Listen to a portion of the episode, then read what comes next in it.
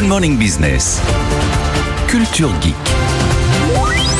Avec Anthony Morel qui nous parle ce matin d'une nouvelle génération de vélos électriques un peu particuliers, les vélos électriques sans batterie électrique. On en a rêvé, Anthony. Mais oui, on n'a plus besoin de les recharger. c'est magnifique. extraordinaire. Ben oui, parce que alors il y a- il y, a une critique assez récurrente quand on parle de vélo ou même de voiture électrique, c'est la batterie. Est-ce que c'est vraiment si écologique Ouais. que ça? Parce qu'il y a la batterie, il faut la produire, il y a du lithium, du manganèse, du cobalt qu'il faut extraire, ensuite il faut les recycler. C'est très compliqué.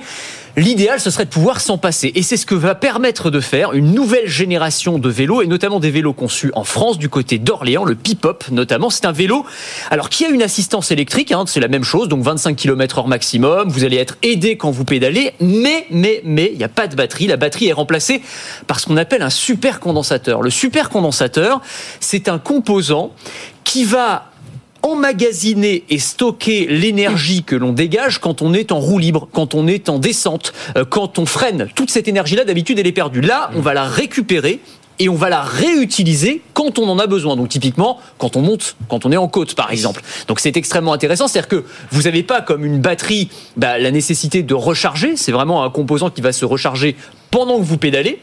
Mais euh, vous n'allez pas avoir tous les, tous les inconvénients que vous avez traditionnellement a- avec la batterie. ouais, on a suffisamment d'énergie avec ce système Alors c'est toute la question. C'est pas aussi bien qu'une batterie. Si vous habitez en montagne, c'est un peu compliqué. On va pas se mentir parce que évidemment, beaucoup de descente, quoi. il- voilà, il faut faire beaucoup de descente avant pour pouvoir vraiment en bénéficier, pour, pour pouvoir faire une longue montée derrière. Mais on va dire pour des trajets en ville, dans une ville où l'altitude est à peu près euh, plate ou qui monte pas trop, où il y a pas trop, c'est pas trop vallonné, ça va être extrêmement intéressant forcément. Et puis évidemment, il y a la- la- l'avantage écologique puisque ce sont des éléments, les supercondensateurs, des composants qui durent 10 à 15 ans, qui ne contiennent pas de matériaux dangereux ou polluants et qu'on peut recycler extrêmement facilement. Ces vélos, on les trouve pour autour de 2000 euros, donc c'est le prix d'un vélo électrique, d'un bon vélo électrique, mais on est à peu près dans la moyenne de prix, mais ça permet, on va dire, de, de ne pas avoir les inconvénients et de ne pas avoir à recharger son vélo, ce qui est quand même un, un énorme avantage. Et autre option, le vélo électrique, mais à hydrogène cette fois-ci. Ouais, alors l'hydrogène, c'est vrai qu'on le met à toutes les sauces en ce moment. hein. On veut faire tourner les trains, les taxis, les avions, peut-être demain à hydrogène, et pourquoi pas les vélos? Ça cartonne déjà en Chine, ça commence à arriver en Europe également.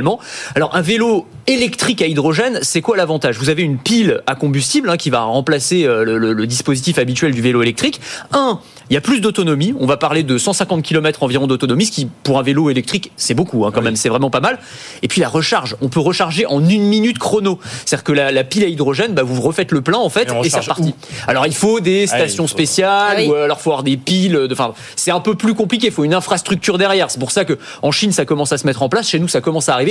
L'autre bémol c'est que ça coûte plus cher que les vélos euh, électriques classiques. Là on parle de budget autour de 6000 euros, sachant que c'est des vélos qui vont être euh, disponibles en flotte, en libre service. À mon avis ils vont se retrouver au fond des fleuves euh, comme les vélos classiques, mais ils coûtent euh, 10 fois plus cher. Donc c'est pas forcément. Là aussi il y a des petits problèmes à résoudre quoi. Et si je veux garder mon vélo, Anthony, Oui. mais avoir une assistance au pédalage quand même Alors, c'est possible aussi, et notamment avec tout un- avoir. Ouais, on on peut tout avoir, il n'y a pas de souci.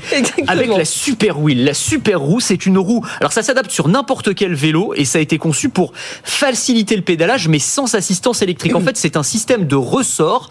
On le voit pour ceux qui nous regardent à la télé, c'est assez bizarre hein, comme système, actionné par le poids du cycliste et ces ressorts, ils vont se tendre et se détendre pour faciliter la rotation de la roue. Le résultat, c'est qu'en gros, quand vous pédalez, vous avez le la sensation d'avoir le vent dans le dos tout le temps. Voilà, en termes de facilité de pédalage, c'est comme une assistance électrique, sauf qu'il n'y a pas d'électricité en, en réalité. Bon là, il faut vraiment pédaler pour le coup, mais c'est c'est quand même assez intéressant pour, euh, pour, pour se faciliter la tâche euh, quand on est à, à vélo. Super Wheel, ça aussi, ça commence à être, à être commercialisé également. Merci Anthony Morel.